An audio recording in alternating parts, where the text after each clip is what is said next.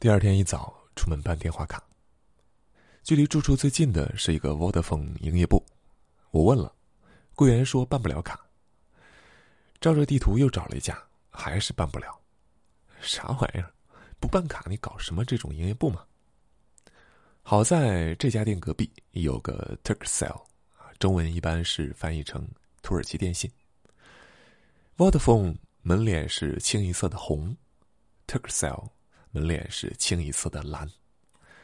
两店紧紧挨着，很有 CP 感。Turkcell 是土耳其第一大电信运营商，相当于是土耳其版的移动。原来的控股股东是 Telia。高加索娟提过，Telia 是瑞典电信巨头，不仅垄断着北欧通信业，还持有很多国家或者地区的电信公司股权。二零二零年六月，Telia 把他间接持有的 Turkcell 百分之二十四的股权卖给了土耳其主权财富基金，后者变成了新的大股东。说起这个土耳其主权财富基金，你可能比较陌生，但是这个基金的主席，你肯定认识，埃尔多安。土耳其主权财富基金成立于二零一六年土耳其政变之后，除了土耳其电信之外。还握有土耳其航空、国家贷款银行、国有石油和管道公司、国家邮政服务公司、土耳其证券交易所、土耳其国家彩票公司和土耳其铁路公司等等等等国家级重要资产的股权。某种意义上可以说，他扮演着土耳其国资委的角色。二零一八年，埃尔多安把这个基金的管理层都给开了，重新换过，自己兼职当了基金主席，还任命自己的女婿。财政部长阿尔巴伊拉克当了副主席，实际负责基金的运营。也就是说，咱们刚才提到的这个收购过程啊，类似于是国有化。Vodafone 其实是个次优化选择，有 Turkcell 当然更好。Turkcell 在土耳其，它的信号要更好一些。进去询问了一番，柜员是个包头巾的年轻女孩，不会英文。但是经常有老外来办业务，啊，翻译软件他用的特别熟练。靠着谷歌翻译顺利办了电话卡，前后大概花了半个小时，还要多。柜员那边需要填报的东西比较繁琐，卡费加上套餐费一共是七十里拉，大概一百四十块钱。套餐包括五百分钟通话、一千条短信、三个 G 流量，电话卡的有效期是半年。实际上，对我这么一个旅行者来讲，通话和短信基本用不上，主要看流量。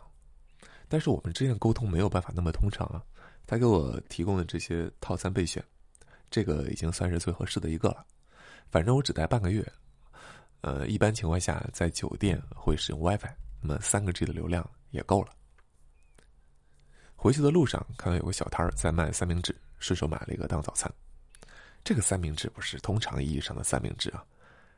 土耳其人特别喜欢往面包里面加各种东西，属于肉夹馍深度爱好者族群。他们面包里会加羊肉、牛肉、鸡肉、鱼肉、羊肠、番茄、土豆、生菜、芝士，无所不加其极。由此演变出各种小吃，很多我都叫不出来名儿。顺手买的这个也是，味道嘛很一般，还送了一杯酸奶，这个酸奶也不咋地，一共五里拉。之所以便宜，是因为它这个没加肉。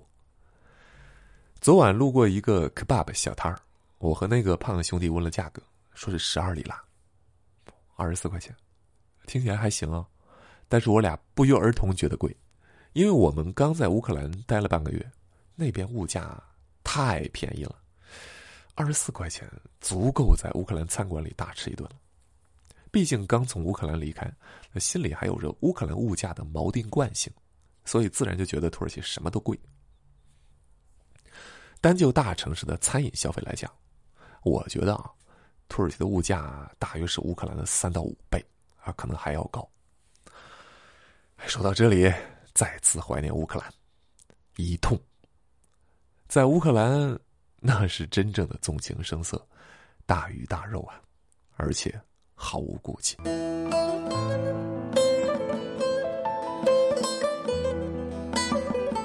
心满油浆，酒肉穿肠。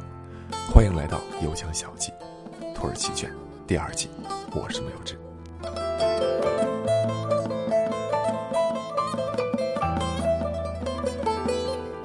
回去之后，打开笔记本，搜了一下从安卡拉到伊斯坦布尔的高铁，看看还有没有票。这趟线路中国称之为伊安高铁啊，伊斯坦布尔到安卡拉，伊安高铁，全长五百三十三公里，行程大约三个半小时，实际上可能接近四小时了。其中有一百五十八公里是中国公司承建的，很多人不知道，这是中国公司国外建设的第一条电气化高铁线，啊，也是土耳其的第一条高铁线。二零零五年。中铁建牵头和当地公司组建的荷包集团，在和德国、日本的竞争之中赢下了这个标。当初建设前啊，很不容易，中国揽下的这一百五十八公里，难度拉满，工程量拉满，沿途近半都是桥梁涵洞，地质复杂，偏偏土耳其人做事很马虎，本国铁路部门之前的勘测数据根本是开玩笑的，中国公司接手之后都得重新勘测。根据勘测结果再做设计施工。据说工程队曾经一夜之间架好了两百多根电线杆，土耳其人表示纳尼？他们架一根电线杆都得两天啊！历经种种困难，埋头输出八年，二零一四年伊安高铁顺利通了车。回忆那段艰辛，中企称之为“八年抗战”，前前后后大约就是建设了八年。建成的高铁线质量杠杠的。啊基建狂魔算是一战成名，给输出高铁立起了招牌。我搜了下当天的高铁票，发现每个车次都显示还有一两张剩票，我心中很得意，赶巧了，这不是太幸运了我。等点开选座的时候，傻眼了。每趟列车剩的那两个位置，都是残疾人座位，下边还有说明。意思是，虽然显示有残疾人座位，但实际上不是座位，只是给坐轮椅的残疾人留个空档而已。普通人选了也没用。高铁没票了，不得已只能坐大巴，啊，这就是不提前规划路线的结果。咨询了下前台，说大巴有的是，随时走，还给我推荐了三家巴士公司，让我到了汽车站之后就找他们。打包了行李，先坐地铁去客运站。地铁票价是四里拉，八块钱，没有安检。国外地铁大多数都没有安检。说起这个安卡拉地铁啊，三号线是中国南车给建的，二零一二年中标，也是二零一四年通的车。到中东、非洲国家旅行，碰到中国的基建项目，那简直不要太寻常了。甚至偶尔那么一抬头，还能看到中国公司留在车厢里面的抬头。比如伊朗的地铁车厢，我就见过。地铁一路坐到终点，城郊的长途汽车站到了，花两里拉买了一大瓶水，抱着上了二楼售票厅。后来发现这大瓶水也用不上。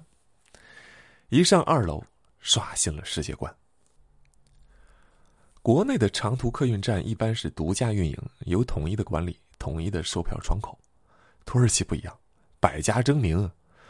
柜台一字排开，柜台里头背景板就像是俄罗斯方块一样，垒着一堆巴士公司的抬头牌子，五颜六色，眼花缭乱。过道上全都是各家巴士公司拉客的，看到有人经过就一手拉住，问朋友你去哪儿？